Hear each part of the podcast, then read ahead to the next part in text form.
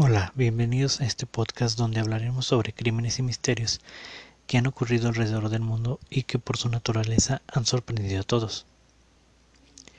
El día de hoy les comentaré sobre el caso de Peach and Cherries. Un soleado sábado de junio de 1997, un excursionista caminaba por el Parque Estatal de Hampstead Lake en Nueva York. Ese día, familias y amigos habían salido a pasear para disfrutar de los rayos del sol de verano. Pero todo estaría por cambiar, pues una espantosa escena estaba a punto de partir en dos esa tranquilidad y paz. El excursionista que continuaba con su caminata en esa área a paso apresurado, pronto se detuvo, pues a unos cuantos metros se encontraba un bulto que le llamó la atención. Al acercarse un poco más al bulto, este emitía un olor nauseabundo y también mientras más se acercaba el bulto tomaba la macabra forma que habían tratado de ocultar. Las, sirenas comenzaron a rodear la escena, las luces y los sonidos característicos de las patrullas.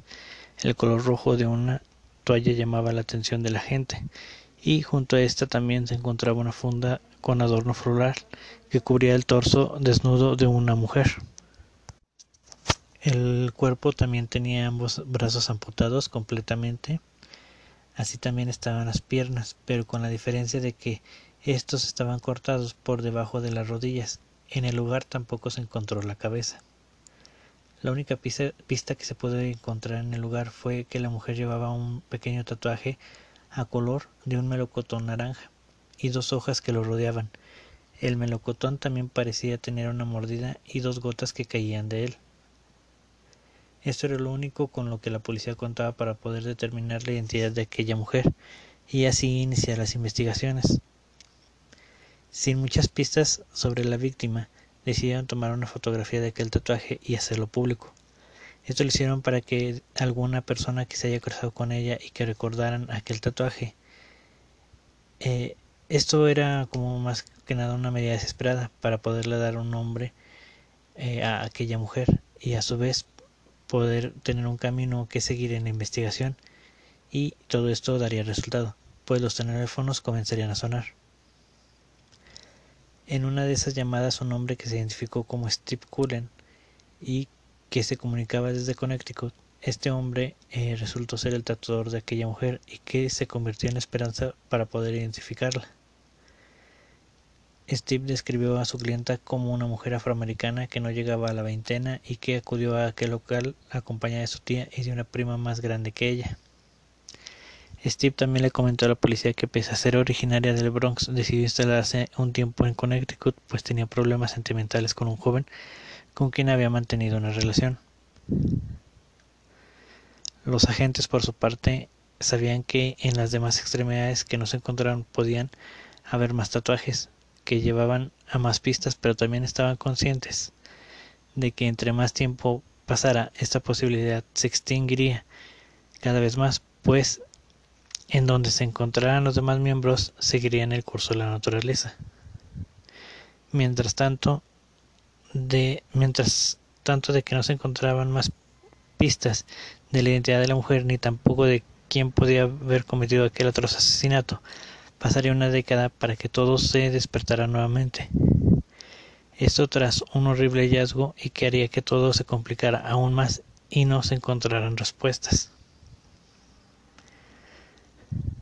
Una maleta color oscura fue encontrada en Harbor Island Park, en Nueva York, el 3 de marzo del 2007. Para la forma que fue encontrada parecía que se habían deshecho de ella y que el dueño, que por ahora era desconocido, no regresaría por ella. La maleta fue encontrada a 50 kilómetros de donde fue encontrado el torso de la mujer hace una década atrás, y el cual con los años se había perdido esperanza alguna de poder resolver aquel caso, pero que aún seguía abierto, y que era conocido como Pitch o Melocotón, que es como nombraron a aquella mujer un nuevo torso fue encontrado eh, dentro de la maleta. Se encontraba desmembrado y decapitado como el anterior, pero en esta ocasión la causa de la muerte fue una serie de puñalamientos con un arma blanca que no se encontraba en el lugar. La víctima parecía también ser afroamericana, pero algunos indicios que encontraron dentro de la misma maleta dieron a suponer que tal vez era de habla hispana. Este nuevo torso también tenía un pequeño tatuaje, pero este era de unas cerezas. Sería como se conocería en esta nueva investigación, cherries. junto con el torso, dentro de la misma maleta también se pueden encontrar varias prendas. Eh, se encontraron unos pantalones marca Champion, una camiseta color beige de marca Boys, una camisola roja, y con una inspección más rigurosa dentro de la maleta se encontraron en las esquinas unos pedazos de papel que al unirlos decían las siguientes frases escritas en español 5 y comienza a vivir, además de que el diseño del papel parecía ser un calendario, y la maleta en la que fue encontrada la mujer era de una marca exclusiva de Walmart. En este caso se pudieron recuperar ambas piernas, pues fueron encontradas flotando en las aguas del mar de Oyster Bay en Long Island, Nueva York. Los agentes se toparon con otro muro, pues sin pistas que seguir no tenían alguna dirección mm, para guiarse durante la investigación. Creían que ambos crímenes estaban relacionados no solo por los tatuajes, sino porque el modus operandi era similar en ambos casos. Pero sin saber cómo seguir la investigación, tenían en sus manos a otro cadáver, el cual no le podían poner nombre, y un asesino o asesinos que no podían identificar. Para el 13 de diciembre del 2016, el periódico mensual Long Island Press alertó a las autoridades que fueron encontradas unos restos óseos en Jones Beach State Park. Fueron recogidos eh, rápidamente y mandados al laboratorio para su, estudio. Y también al mismo tiempo se llegó un, una alerta de que fueron encontrados otros restos en Cedar Beach. Los resultados fueron sorprendentes, pues se confirmó que se trataban de los restos de Beach la primera víctima que fue encontrada, además de que estos de que los segundos restos eh, que fueron hallados se confirmó de que se trataban de un, de un niño.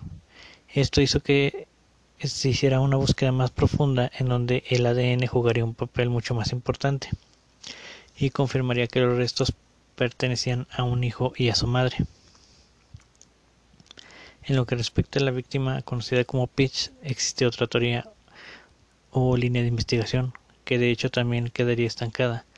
Esta habla sobre un posible asesino en serie que lleva activo desde el año 1996 hasta el 2013 aproximadamente, y que durante este periodo dejaría 10 víctimas en las que se relacionan Pitch, eh, eh, que se cuenta en también su lista de víctimas. Se cree que la mayoría eran prostitutas y los cuerpos aparecieran a lo largo de Long Island Hubo cinco sospechosos, pero ninguno de ellos se pudo confirmar que fuera el asesino. Ha habido más víctimas que se cree que puedan estar o no relacionadas con el asesino de Long Island. Pero bueno, aquí ya sería cuestión de las autoridades. No sé si tengan ellos más información y por obvias razones no quieran decirlas. Eh, normalmente en esos casos así lo hacen, ocultan parte de la información del público para que así no alertar al asesino de que ya están tras su pista. Eh, esto, bueno, esto es lo que pueden encontrar acerca de estos casos. Si la teoría de que fue un asesino en serie cierta, tendría algo de sentido, pues ambas víctimas compartían el modus operandi y los lugares donde fueron encontrados los cuerpos eran cercanos, y ambos bien podían entrar en, en la lista de las víctimas de este asesino no sé por qué en la lista que vi de las de, que escriben del asesino de Long Island no incluyen a Cherries. Tal vez a lo mejor en días posteriores ya encontrarían quién la asesinó a ella. O a lo mejor sí la incluyeron, pero la mencionan por su propio nombre y no estaba en la lista. Eh, bueno, eso es, eh, es lo único que puedo encontrar. Mm, les doy las gracias por escuchar este episodio, espero que lo hayan encontrado interesante. Por cierto, los invito a visitar mi canal de YouTube, así como escucharme por otras plataformas como Spotify, Google Podcast, Apple Podcast y algunas más. Agradezco a las páginas crónicas de la calle Morgue y Long Island Press, que es donde saqué toda la información. Y bueno, esto sería todo de mi parte. Nos escuchamos en el próximo capítulo.